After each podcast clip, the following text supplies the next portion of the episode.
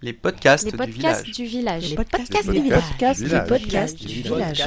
village. Les podcasts du village.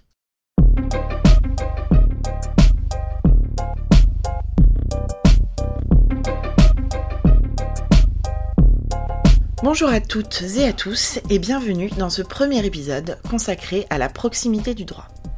Pour débuter l'exploration de ce vaste sujet, et comme dans toute bonne méthodologie juridique, nous avons d'abord voulu définir ce qu'on entendait plus précisément par proximité du droit. Nous évoluons en effet dans ce que nous appelons une société de droit. Et pourtant, les membres de cette société ont plutôt la sensation de subir le droit et de ne pas comprendre les règles qui régissent leur quotidien. Un paradoxe qui semble illustrer un lien distendu entre droit et justiciable. Dans un tel contexte, nous nous sommes posé plusieurs questions. Comment faut-il concevoir cette notion de proximité? Le droit doit-il nécessairement être complexe pour organiser notre société? Ou doit-il plutôt répondre à tous les besoins et donc être plus proche des justiciables? Est-ce qu'une plus grande proximité garantirait une meilleure efficacité du droit? Et c'est avec Laureline Fontaine, professeure de droit public et constitutionnel à la Sorbonne Nouvelle Paris 3 et auteur depuis 2016 du site ledroitdelafontaine.fr que nous avons tenté de trouver de premières réponses. Alors, Laureline Fontaine, c'est quoi la proximité du droit? Le, thème de la proximité du droit est un thème qui est relativement euh, ancien dans la pensée juridique occidentale, même si euh, il empruntait euh, d'autres formes, puisque en fait déjà depuis l'époque romaine, on s'interrogeait sur la question de l'ignorance du droit et des erreurs qui pouvaient être commises par ignorance. Alors évidemment, le thème de la proximité est plus vaste, plus large que celui de l'ignorance, euh, puisqu'il implique non seulement la question effective de l'accès à la règle, euh, mais aussi celle du rattachement au contenu euh, de, la règle. Je crois que là, ce sont deux, aspects importants, l'accès à la règle et le rattachement, le sentiment de rattachement à ce que dit la règle. Alors la question de, l'accès à la règle vise autant la possibilité de la connaître, que celle de la comprendre aussi. Euh, Aujourd'hui, les moyens de communication et d'information sont devenus euh, très importants et euh, presque à la portée de tous, presque parce qu'on sait qu'il y a évidemment des difficultés encore de ce point de vue-là. Mais la multiplication des règles, la multiplication des sources aussi, parce que le droit se fait au niveau local, au niveau national, au niveau supranational, il se fait par des autorités politiques, il se fait par des autorités spécialisées, expertes. Ben, cette multiplication de, des règles et des niveaux euh, de production de la règle ben, tend en revanche à entraver euh, assez sérieusement, je pense même d'ailleurs, euh, la, connaissance juste et toujours actualisée du, droit. Et quant à leur compréhension, à la compréhension des règles, c'est là aussi une question assez importante. On le voit en ce moment même avec la question du prélèvement à la source, puisque le gouvernement et beaucoup d'agents redistribués sur l'ensemble du territoire doivent faire pas mal d'efforts, de démonstrations pédagogiques pour tenter de ne pas susciter des malcompréhensions, euh, je dirais, de, la règle, et donc après, euh, on en parlera plus tard, peut-être trop de, de, réticence. Alors, si on prend justement la proximité du, droit euh, au sens de rattachement, au sens d'un attachement, rattachement au, contenu, à ce que dit le, droit, il semble exister, on va dire, selon les moments, une plus ou moins grande correspondance, un plus ou moins grand équilibre entre euh, l'état de la société à un moment donné et ce que disent les règles. Euh, on pense que les règles euh, traduisent un, rapport de force admis au, sein de l'espace social et que si ce rapport de force n'est pas admis, le droit devrait éventuellement corriger certains éléments de ce, rapport de, force pour ne pas engendrer trop d'incompréhension ou, trop de contestation. Euh, Aujourd'hui, si je prends un exemple, euh, on, voit que l'équilibre est difficile euh, en matière fiscale, euh, puisque d'un côté, on, supprime euh, l'impôt sur la fortune, et d'un autre côté, on crée un prélèvement supplémentaire sur euh, les retraites avec euh, la CSG. Bon, bah, il semble que l'équilibre ici soit, alors sinon complètement rompu, au moins euh, suffisamment incompris pour que ça suscite un, malaise euh, au plan de la compréhension du droit au plan du rattachement au contenu du droit et donc pose la question de la proximité du droit. Complexité sociale implique-t-elle nécessairement complexité du droit? C'est une question à laquelle il est difficile de répondre, j'allais dire, sans recourir à la langue de bois. Euh, je ne suis pas certaine que la complexité sociale implique la complexité du droit parce que ce n'est pas parce que quelque chose est complexe qu'on doit en parler ou le traiter de manière complexe. Ce n'est pas du tout la même chose. Mais il est vrai que la réalité euh, présente, c'est que dans les différents secteurs d'activité, les règles sont très nombreuses, souvent changeantes. Et les acteurs de la vie sociale, euh, qu'ils soient des élus, des employeurs, des employés, des artisans, des associatifs et même les particuliers, euh, lorsque par exemple vous voulez louer votre, appartement à des tiers, eh vous devez non seulement vous tenir au courant des règles, des règles nouvelles, mais aussi en comprendre tous les détails techniques et leur portée notamment pour ne pas être lésé dans l'application de ces règles ou dans leur inapplication. Donc à regarder certains textes, on, est parfois un peu euh, pantois, parce que euh, pour gagner du temps, le législateur euh, rédige des textes, j'allais dire, en ne restituant jamais dans ses lois l'écriture complète des textes qu'il est amené à modifier. Et on se retrouve ainsi avec des références à des anciens textes qui font eux-mêmes référence à d'autres textes qui font référence et ainsi de suite. Et même les juristes ont du mal à s'y retrouver. Donc euh, le projet de loi de programmation pour la justice qui vient d'être adopté à l'Assemblée nationale est un bon exemple de ce type d'écriture. Alors du coup, la connaissance du droit, c'est vrai, tend à devenir une partie euh, de, l'activité euh, que l'on doit exercer et le recours à des experts se présente euh, inévitablement comme une nécessité. Mais c'est problématique. C'est problématique parce qu'il pose évidemment la question de, l'inégalité de l'accès à ces experts, notamment parce qu'il faut les rémunérer, ces experts. Euh, que ça coûte de l'argent et que euh, parfois, eh bien, lorsque on est assez juste dans ses finances pour continuer son activité, le, recours à un expert peut être un coût trop élevé et trop risqué même pour la pérennité de l'activité. Donc le recours à des experts est euh, inévitable. C'est vrai qu'il tend à euh, éloigner un peu plus, on va dire, les, les membres du corps social euh, du droit, et les éloigner d'autant plus que tous n'y ont, n'y ont pas accès, parce qu'évidemment cela a un coût. Faut-il que le droit se conforme aux besoins du justiciable pour qu'il s'en sente plus proche? L'idée de proximité euh, semble devoir impliquer que les besoins du corps social et les réponses données par le droit coïncident, ce qui pose plusieurs questions. Euh, la première, c'est comment peut-on et comment peut-on connaître les besoins du corps social? Euh, Dans une société fragmentée, comme l'est certainement la nôtre, des besoins et des aspirations différentes traversent le corps social, elles sont parfois contradictoires.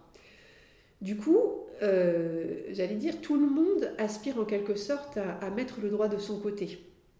Et euh, parce que c'est évidemment euh, insoluble de vouloir concilier des intérêts parfois contradictoires, la responsabilité du corps politique, qui est de faire des choix, des choix en termes juridiques, eh s'exerce souvent en recherchant des solutions à partir de théories qui sont élaborées euh, sur le fonctionnement économico-social de, la société.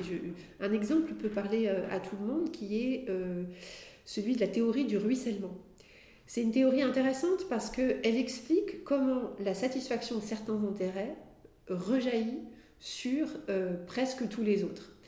Et donc, pour les responsables politiques, c'est une aubaine parce qu'ils peuvent s'appuyer sur cette théorie pour défendre certains types d'intérêts seulement, euh, au motif euh, supposé que cela va, va rejaillir. Mais ce qui est intéressant, c'est que euh, la question de savoir si cette théorie est juste, ce qu'on ne sait pas en fait, et s'il faut effectivement faire du droit à partir de ce type de théorie, mais c'est pour l'instant le seul type de solution qu'on a trouvé, parce qu'en effet, on ne peut pas avouer clairement que tous les intérêts ne sont pas les mêmes, qu'ils peuvent diverger qu'ils peuvent se, contrarier.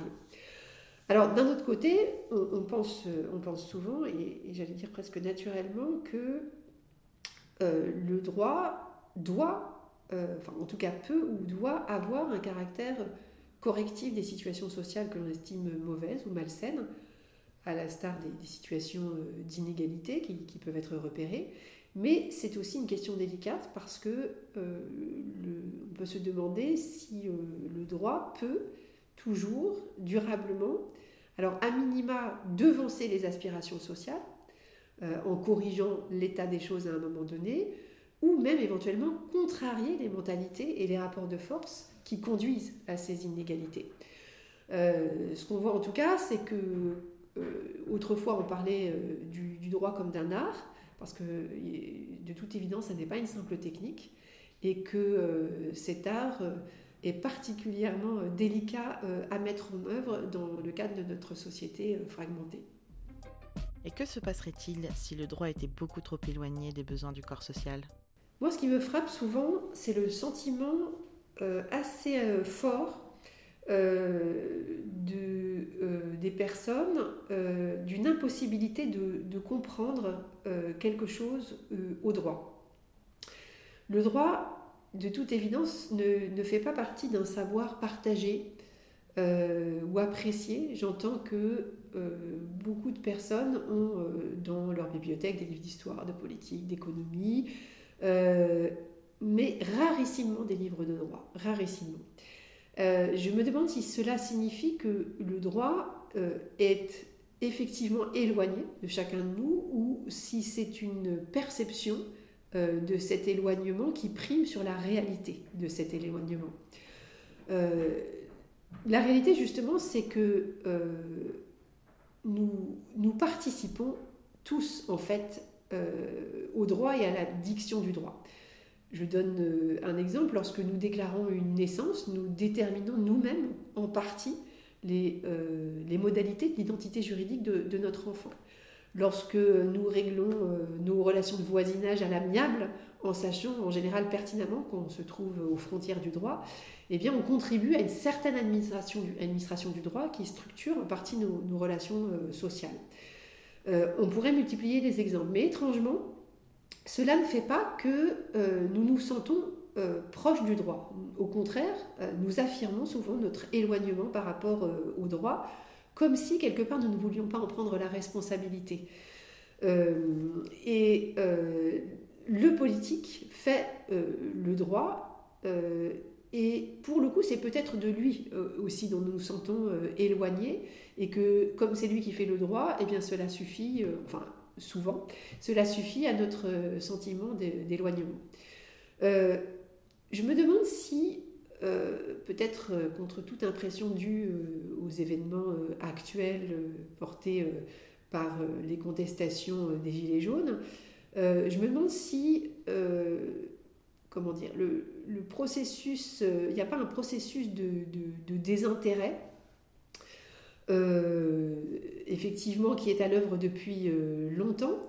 Euh, lorsqu'on regarde les changements fondamentaux qui sont intervenus les 20 dernières années dans le droit, je pense notamment à la procédure pénale, qui a fait l'objet de multiples réformes et qui sont vraiment des réformes en profondeur, qui changent vraiment la manière dont nous concevons la justice.